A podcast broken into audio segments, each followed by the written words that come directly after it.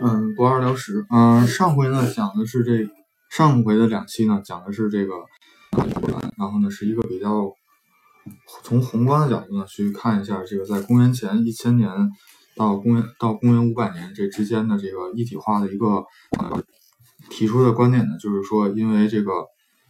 生产力的发展呢是，然后呢诞生了新的阶级，就是从以前的这个。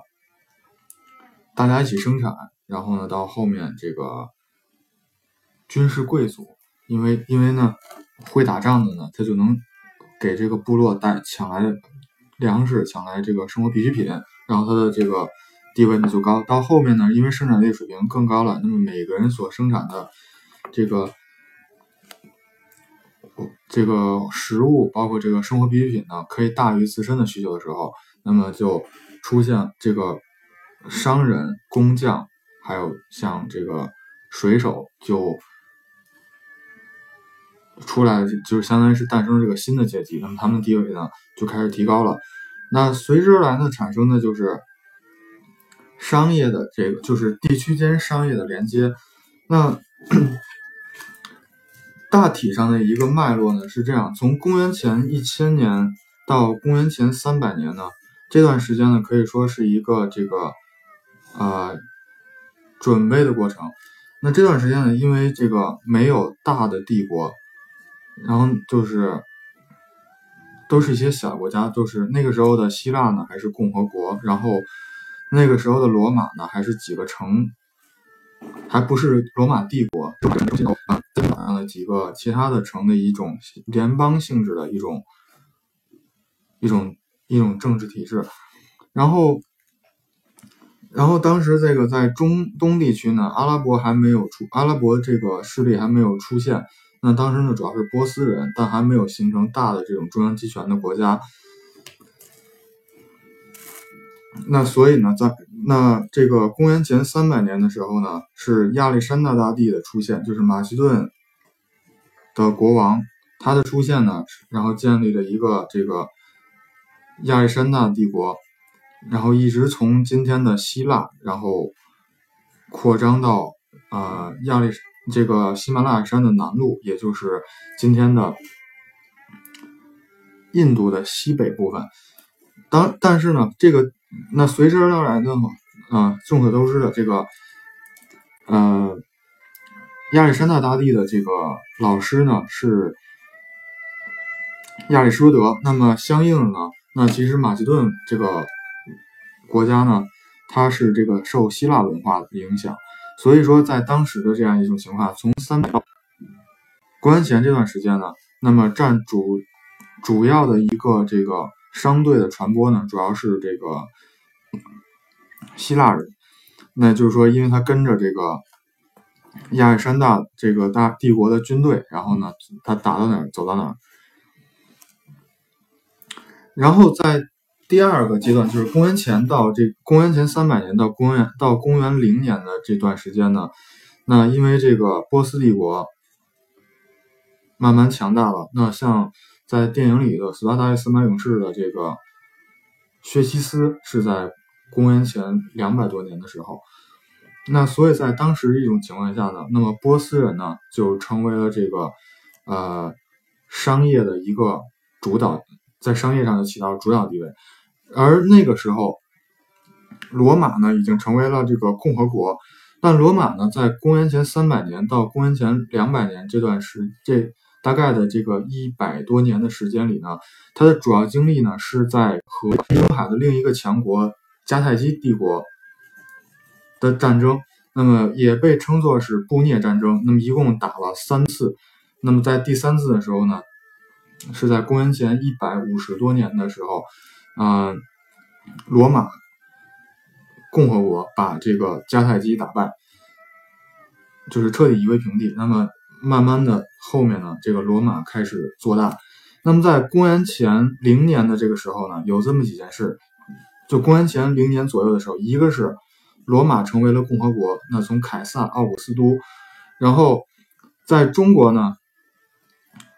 汉武帝在公元前二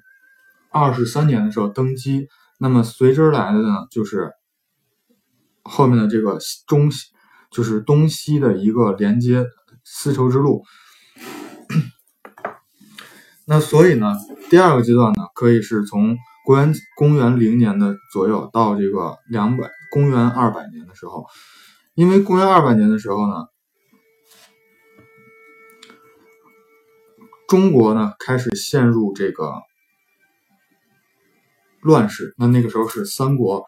然后三国之后呢是晋朝，但晋朝呢持续时间非常的短。晋朝之后又南北朝，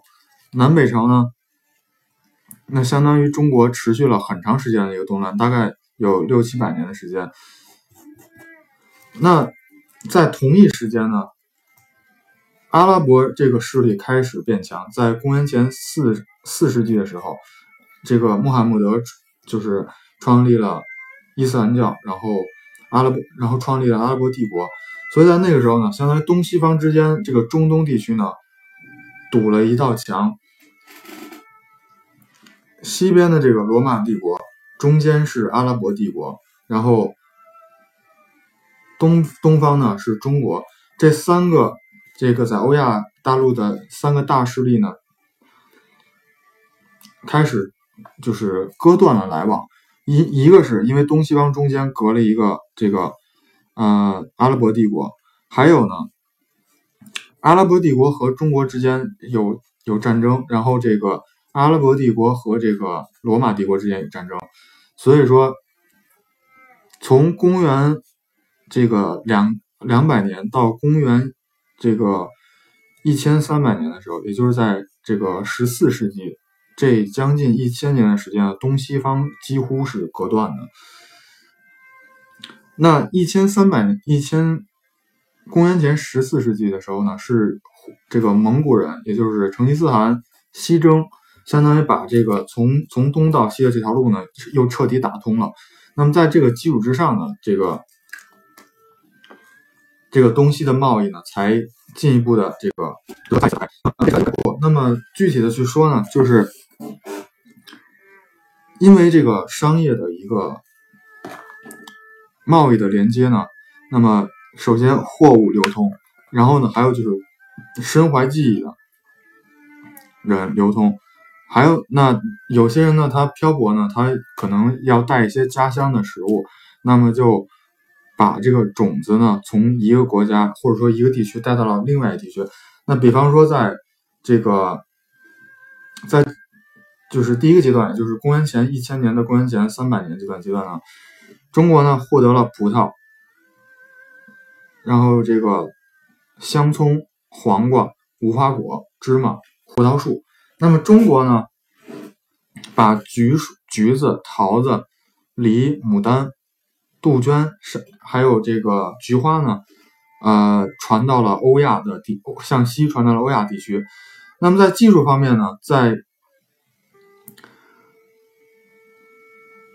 在这个公元前六六十五年的时候呢，那么人类呢，就是有了一个革命性的一个这个东西。就是水车，那因为水车的这个诞生呢，使灌溉技术得到了一个很巨大的一个提高。嗯，那么大概来讲的话，一个中型的水车呢，可以取代十个人的这个灌溉能力。那么这也是让这个粮食进粮食的产量进一步的提高。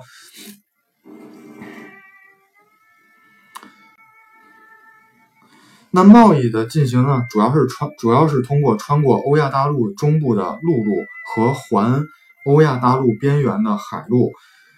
两条路呢，它就是说并不是相排斥的，而是也不是相独立的。那这块呢，就是因为有好几条路呢，它们之间这个路线路之间呢是存在竞争的。那比方说这个有些线路呢，可能关税很高，那么它的这个路费就很高，包括这个沿沿。就是沿途的这个住宿的情况，还有包括是不是这个治安好不好，会不会有这个像土匪，或者说在海上的有海盗。那么，那从这块呢可以看出来一点，就是说这个这线就是不同线路的这个贸易的是否兴盛呢，跟这一区域的治安和这一区域的政策有很大的关系。那海上贸易呢，是要先于陆上贸易的，因为，呃，一个是船的这个发明的这个时间要早于轱辘，就早于车轮，所以说这个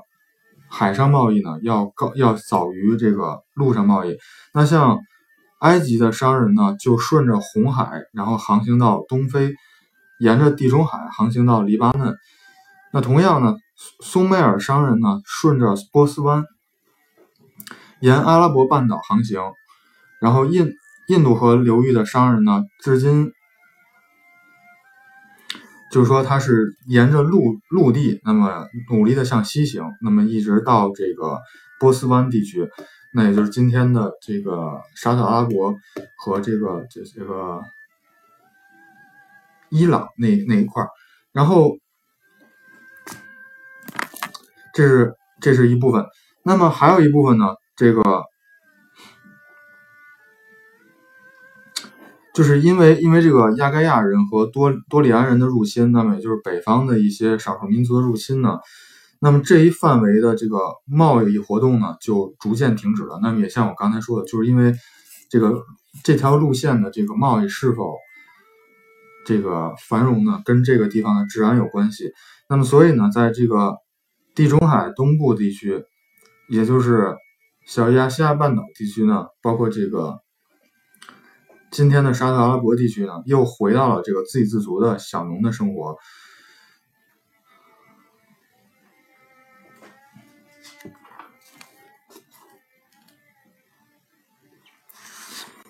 那这个大概呢，持续了有一百多年的时间。那么最早恢复这个贸易活动呢，是呃克里特人。克里特呢是在爱琴海上的一个岛屿。嗯，那么他们向这个商队呢去出售一些，就是他们之间的交易呢，包含了药，然后和一些工艺品，然后从海外呢啊进口一些金属。毛皮、谷物、橄榄油和奴隶啊，那个时候就已经有奴隶的这个这个买卖了。那么在这样的在这种发展过程中呢，那么腓尼基人，也就是之前提过，大概在北非的地区，逐渐的造出了能够那种呃。有好几排水手的那种划桨的船，那么这也就大大提高了这个船的速度，那么可以向更远，就是单位时间内呢，可以向更远地方发展发展。那么他们呢，从公元前一一千公元前十一世纪到公元前九世纪这两百多年的时间呢，从爱琴海扩展到地中海西部，然后非洲西北岸。然后，西班牙的南岸、西西里岛、马耳他岛这些地方，然后建起了商业的据点和殖民地。然后呢，他们还甚至是到了这个英格兰，然后呢去寻找这个锡。那这里提一下，锡呢，在古代呢是一个，尤其是在欧洲是非常重要的一个金属。那么它的一个是呢，它非常它的这个光泽呢非常的好。就是要比银、要比铁、要比铜的光泽要要更亮一些，那么它就适合去做一些这个金属的饰品。还有呢，就是它是这个可以制作酒杯，所以说锡呢，在当时的这是非常重要的金属。嗯，那么希腊呢，是一个。它的主要的一个活就是希腊的主要的希腊人或者说希腊文化主要的一个影响范围呢，是从这个巴尔干半岛呢，呃，影响到了西西里岛和这个意大利的南部，然后建立了一些殖民地，然后那这一段区域呢被称作是大希腊。那么在路上呢，希腊人向北推进，然后呃到了这个今天亚平宁半岛，也就是。意大利境内的这个那不勒斯，那他们在那里呢，和这个小亚细亚的一些移民呢建立了联系。小亚细亚呢，之前讲过，是从这个今天的土耳其，是在今天的土耳其境内。那么在地中海西部呢，希腊人在西班牙东部和这个法国的南部呢建立牢固的根据地。那么马赛呢，就是当时的一个地方。嗯，那么希腊人呢，主要呢是从这个海里呢捕捞金枪鱼，然后还有这个橄榄油和这个其他国家去进行交换。那在同一时期呢，就是在在希腊人在海上一帆风顺的时候呢，那波斯人呢，他的主要的这个。扩张呢是在路上，那么波斯人呢，在这个时候呢，已经建立了一个从埃及，就是尼罗河，一直扩张到印度印度河流域的一个庞大的帝国。那他们呢，就不太擅长海上的这些事儿。那么从这个呃斯巴达三百勇士的第一部和第二部都能看出来，就是最后希腊人是在海上呢把。啊，波斯人打败。那么这里讲一个事儿，就是当时希腊人呢，甚至是计划呢，要从尼罗河到红海呢开一条运河。那这个想法呢，十分的这个超前，因为大家知道，就是连通。那今天呢，连通这个地中海和红海呢，是苏伊士运河。那么，因为苏伊士运河的这个这个嗯工程，或者说这个苏苏伊士运河的开通呢，那么使这个从欧洲到东方的这个运输线呢，就是大大的缩短了这个时间。那这里插一个题外的东西，就是因为就是根据。嗯，一个科学家，这也是古代的科学家，应该是埃及的科学家托勒密呢。他认为非洲和这个南南极洲是相连的。那这意味着什么呢？就是说，欧洲无论是欧洲人还是东方人，不可能说从海上绕过非洲，然后到达这个欧洲，或者说从欧洲绕过非洲到达这个亚洲。那所以呢，当时人们就认为，就是说必须要。要么就是，呃，你要做贸易的话，就要通过阿拉伯商人，或者出了这个这个哥伦布，然后呢向西说发现了印度，但其实是发现的是美洲。那其实这块可以讲一块，就是说，如果说当时这个波斯人真的开挖了这么一条运河的话，那么其实这个。这个贡对历史的贡，可能历史就要会被改写，就是这个贡献对历史的贡献将会变得，这个历史的贡献是巨大的，甚至是可以称之是一个这个可能世界七大奇迹就会就会有一个拿掉，然后把把这个运河拿上去。那这是第一波人，就是这个啊前前两波人，一个是这个。前三波人，一个是像腓尼基人，还有这个，啊，苏美尔人，这是第一波人。那么他们呢是建立了一些殖民地，然后呢在这块儿，那他们呢这个就是说这个国家不是很强，这个民族不是很大。那么到第二波呢就是希腊，然后呢他们在这个爱琴海和地中海地区，包括这个西欧和这个。北非呢都有一些这个商业据点和这个殖民地，然后呢之后呢是这个在路上呢是波斯人，那波斯人之后呢是亚历山大大帝，亚历山大大帝呢他把这个波斯人呢给打败了，然后建立了一个就是之前也说了，从这个地中海一直到这个印度的一个大帝国。那因为亚历山大大帝呢，他可能受这个，呃，亚里士多德的影响，因为毕竟亚里士多德是他的老师，那所以呢，他派出了大量的这个探险队，而且呢，还在红海沿岸呢去建筑了一串一连串的港口。